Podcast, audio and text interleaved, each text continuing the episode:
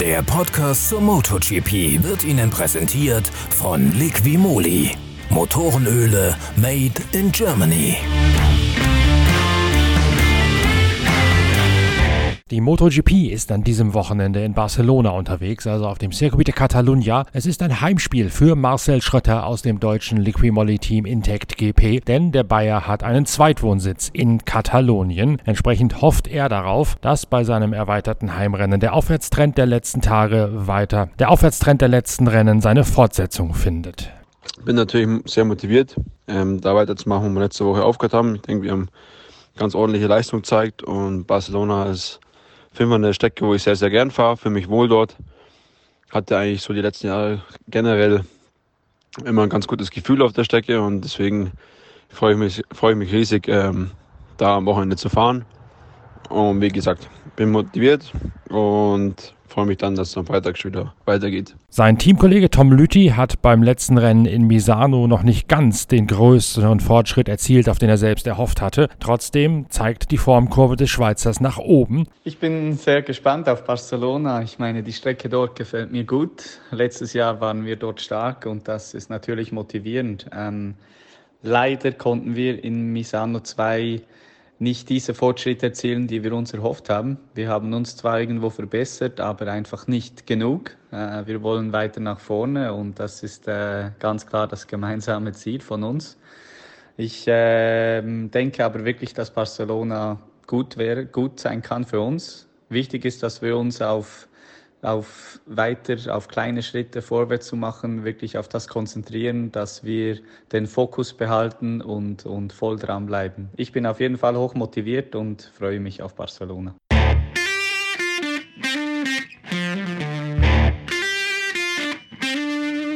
In der MotoGP ist am gestrigen Tage Marc Marquez für eine Stippvisite bei seinem Honda-Team vorbeigekommen. Der Dauerweltmeister, der in diesem Jahr wegen eines Oberarmbruchs langzeitverletzt ausfällt, ist allerdings mittlerweile schon wieder daheim. Er hinterließ die Nachricht, er hätte sich sehr gefreut, seine Teammitglieder mal wiederzusehen und gleichzeitig sei jetzt Geduld gefragt. Man dürfe es nicht übers Knie brechen, der Heilungsprozess brauche nun mal seine Zeit. Wichtig sei nicht, sich jetzt mit Gewalt wieder aufs Motorrad schwingen zu wollen, sondern die Pläne fürs Jahr 2021 zu besprechen. Genau das hätte er gestern getan.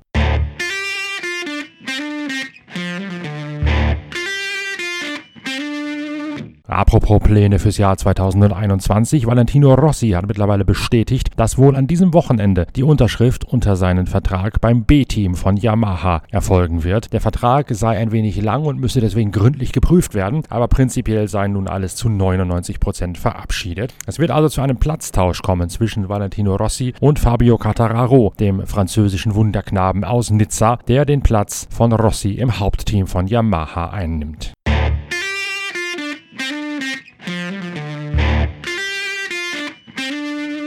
Ebenfalls aus dem Lager von Yamaha kommt ein weiterer Titelanwärter, nämlich Maverick Vinales. Und der betont noch einmal, wie wichtig gerade in Barcelona auch die Qualifikation sei. Es gibt auf dieser Rennstrecke nämlich keine zwei, drei Kurven, auf der man ein Überholmanöver vielleicht von langer Hand vorbereiten könnte, sondern jede Kurve ist eine einzelne für sich, keine Sequenz, wie es im Fachjargon heißt. Und weil die Yamaha wegen der gedrosselten Motorleistung und des grundsätzlichen Technikkonzepts mehr auf Kurvengeschwindigkeit als auf Endgeschwindigkeit zu legen, Schwierigkeiten dazu überholen, wird Maverick Vinales alles daran setzen, sich für die erste Reihe zu qualifizieren. Wir haben das Thema der unterschiedlichen Motorradkonzepte ja bereits in der aktuellen Ausgabe der Zeitschrift Pitwalk thematisiert und dort auch eine Technikgeschichte der KTM mit ihrem V-Motor und ihrem Stahlrahmen gebracht. Da erklärt sich viel von dem, was Maverick Vinales über die Notwendigkeit erklärt, den Fokus aufs Qualifying legen zu müssen.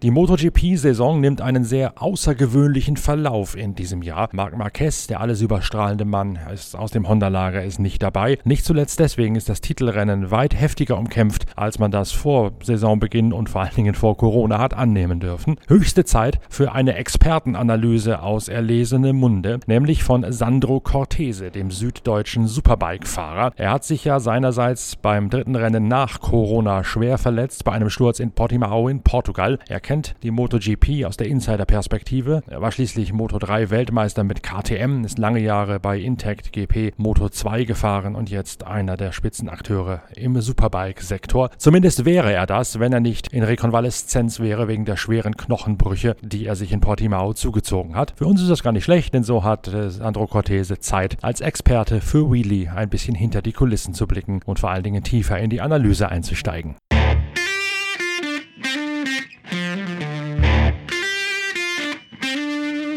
Ist die WM dieses Jahr deswegen so spannend, weil Marc Marquez nicht da ist, also quasi der Überflieger fehlt und alle anderen jetzt aus dem ersten ins zweite Glied rücken? Oder ist es generell üblich, dass es dieses Jahr so spannend ist, weil Leute wie Catararo zum Beispiel und Vinales zum Beispiel die nächste Stufe ihres Levels erreicht haben? Also ich denke, äh, natürlich spielt die Verletzung von Marc Marquez eine große Rolle, weil wenn man ähm, so durchgehend die WM anschaut, ähm, ist fast niemand so konstant ähm, wie er. Also natürlich, wenn er dabei gewesen wäre, selbst wenn ähm, es teilweise unterschiedliche Sieger gegeben hätte jetzt in den Grand Prix, sieht man, dass ein Quadraro am Anfang, äh, er gewinnt zwei Rennen und wenn man die letzten vier Rennen anschaut, ähm, war er wirklich ähm, außer jetzt Misano, das letzte Rennen, eigentlich nicht konstant. Und bei einem Marc Marquez, äh, erstens gewinnt er meistens immer wenn er nicht gewinnt, oder Zweiter oder Dritter. Ähm, und darum ähm, denke ich, spielt natürlich die Verletzung schon eine ausschlaggebende Rolle. Wenn du sagst, er gewinnt immer oder er wird mindestens Zweiter, was macht der so viel besser als alle anderen? Kann man das aus dem Sattel heraus, wie du die Perspektive hast, quantifizieren? Er ist einfach ein, äh, ein Ausnahmetalent. Also was er anders macht, ähm, wenn wir das wissen, denke ich, wären viele andere auch sehr, sehr schnell. Ähm, er schafft es einfach, das Motorrad, was ja kein anderer schafft, mit der Honda ähm, so ans Limit zu gehen und ähm, einfach Dinge, ja, die Saves, was er hat, diese Vorderrad-Saves und so Sachen, sind ja über sehr, sehr lange Zeit gut gegangen. Und jetzt dieses Jahr war es einfach ein bisschen auch mit Pech verbunden, dass er sich gleich so schwer verletzt hat.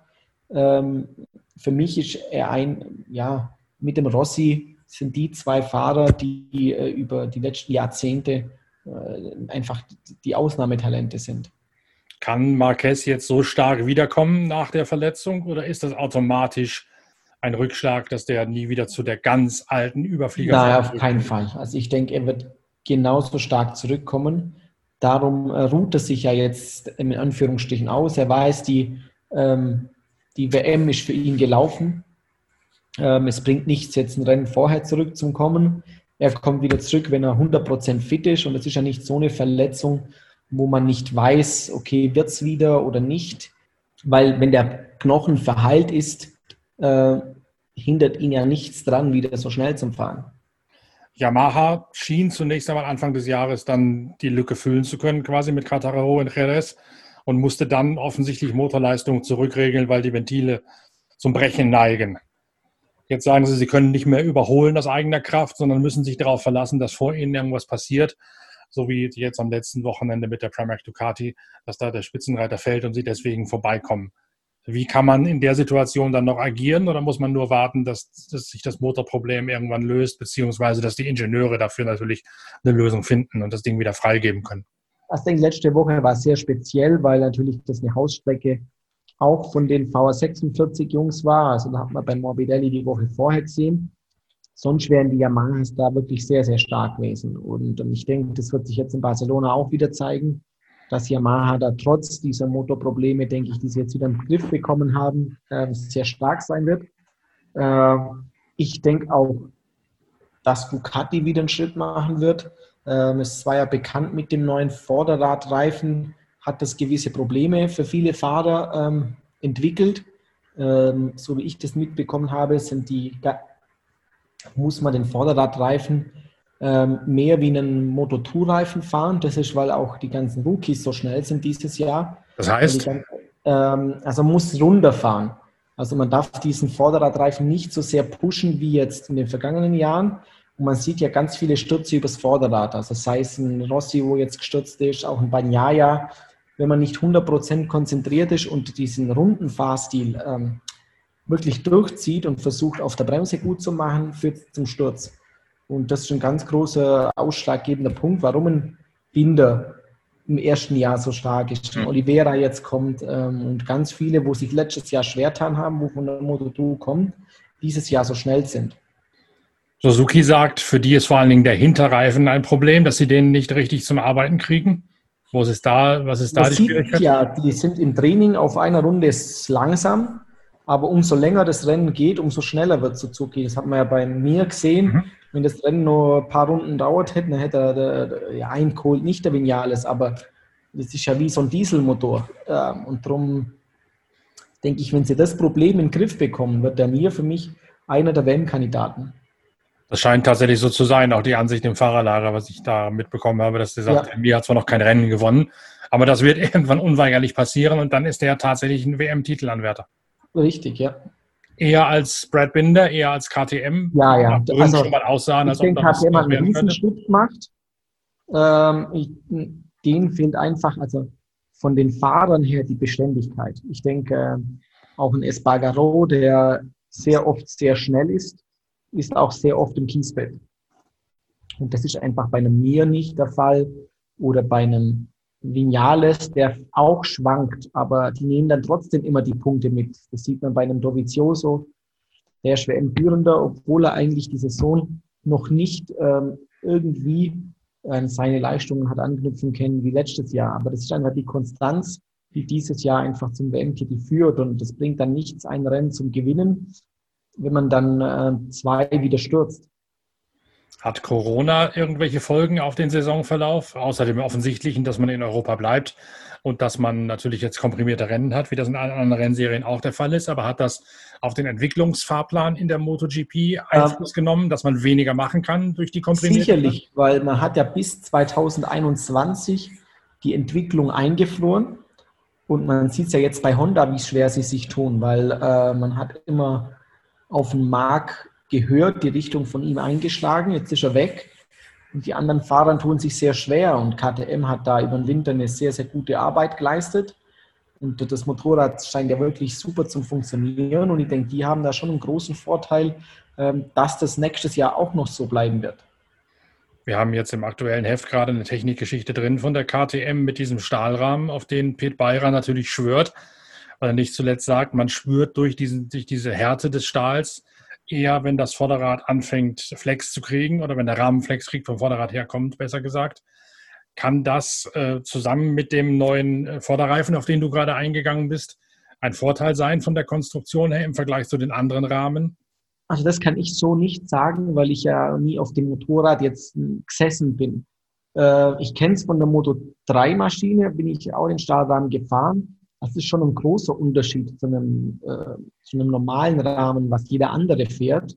Ähm, aber es scheint wirklich so sein, dass ähm, in Kombination mit einem Pedrosa, der ja Testfahrer ist, mhm. der das Motorrad wirklich so hinbekommen hat, dass es agil ist und eben extrem viel Grip hat.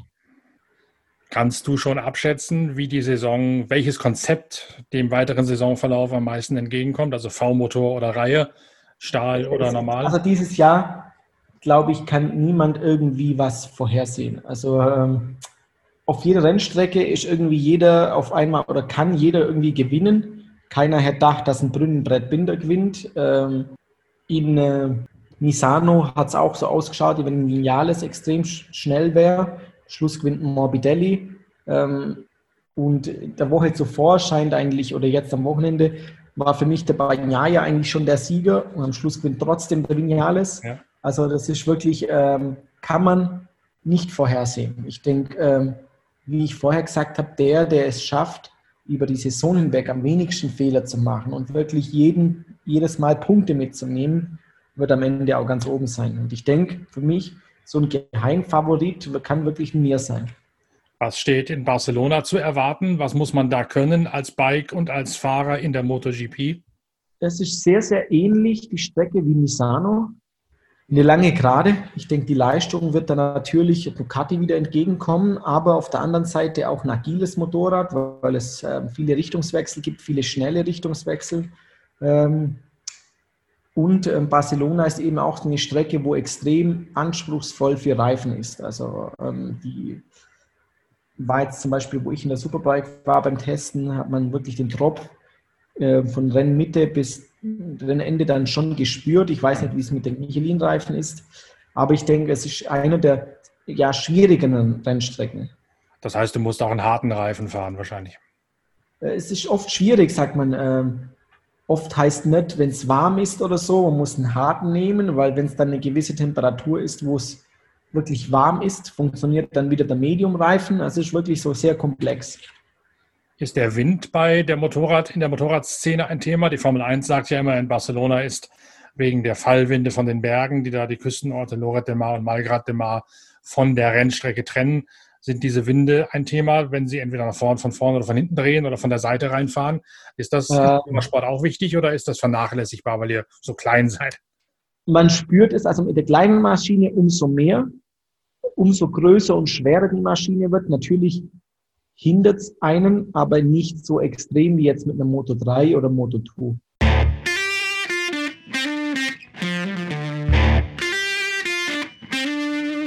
So viel im Schweinsgalopp von allen Nachrichten vor Barcelona. Wir melden uns am Montag mit der nächsten Episode von Wheelie wieder mit der Analyse des großen Preises in Katalonien. Wenn ihr euch auch für Automobilsport interessiert, dann sei euch an diesem Wochenende unsere Pitcast-Reihe und die Internetseite pitwalk.de nahegelegt, denn da gibt es die Serie Highway Through Green Hell mit exklusiver Berichterstattung vom 24-Stunden-Rennen auf dem Nürburgring. Ansonsten schaut rein in die neue Ausgabe der Zeitschrift Pitwalk, wo wir mit der MotoGP und der Moto2 Berichterstattung begonnen haben. Das wird künftig ein wesentlicher Bestandteil werden und immer weiter ausgebaut werden in Deutschlands führender Motorsportzeitschrift. 180 Seiten Qualitätsjournalismus vom Feinsten, nun auch für Zweiräder. Also spätestens bis Montag im Zweifel viel Spaß bei den Pitcasts und unserer Reihe Highway Through Green Hell oder beim Lesen der nächsten Ausgabe von Pitwalk. Tschüss, empfehlt uns weiter, gebt uns Däumchen und Likes. Euer Norbert Okenga. Der Podcast zur MotoGP wurde Ihnen präsentiert von Liqui Moly. Motorenöle made in Germany.